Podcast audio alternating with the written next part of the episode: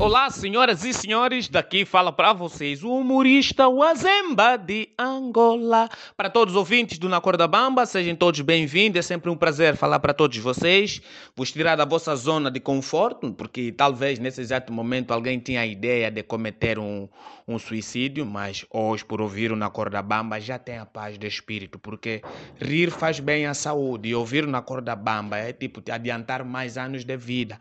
Hoje, não é? Nós, como humorista, temos sempre um tema para dar, não é? Às vezes só falamos, mas hoje acordei, na verdade, para vos falar de um tema muito pertinente.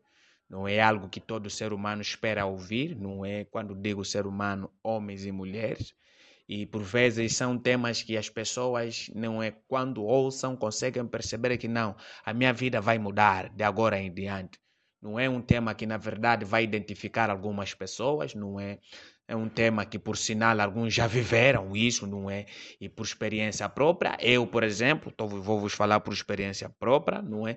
Então, é um tema de que quando você percebe que o que o cara está a falar tem a ver com a minha vida, você deve se alegrar, não é? Ou então se entristecer. Pronto, na verdade, eu vou falar de um tema que fechou com o meu subconsciente. Um tema que, quando eu deduzi que vivi o momento, é eu me senti desumano, ao mesmo tempo me senti humano, não é? Pronto. É, sofri corno. Sim, sim, esse é o tema de hoje. Eu, Azemba, admito que agora sou corno, não é? Eu agora só quero dizer que você que talvez já passou nessa, nessa instância, não se sinta mal, porque também eu passei, somos mais, sou um dos mais daqueles que passaram num, nesse processo de corno, mas na verdade eu percebi que corno não dói, não é? Corno não dói. Corno, na verdade, é uma experiência de vida para você perceber até que nível teu subconsciente é forte, até que nível teu coração é forte para suportar essa maldade satânica, não é? Porque se na verdade você é um dos meus colegas, eu quero te dizer que não estás sozinho nesse jogo, sou mais um, não é? E não sei se você já sentiu o que eu estou a sentir, mas na verdade não estou a sentir nada, porque é, tudo que eu sentia foi por, por ar, não é? Foi por um oxigênio desconhecido, porque o pior, o pior momento não é quando você percebe que é corno, a primeira coisa que vem na tua cabeça é uma pergunta: por que eu? Não essa é uma pergunta que somente Deus ou talvez o diabo pode te responder.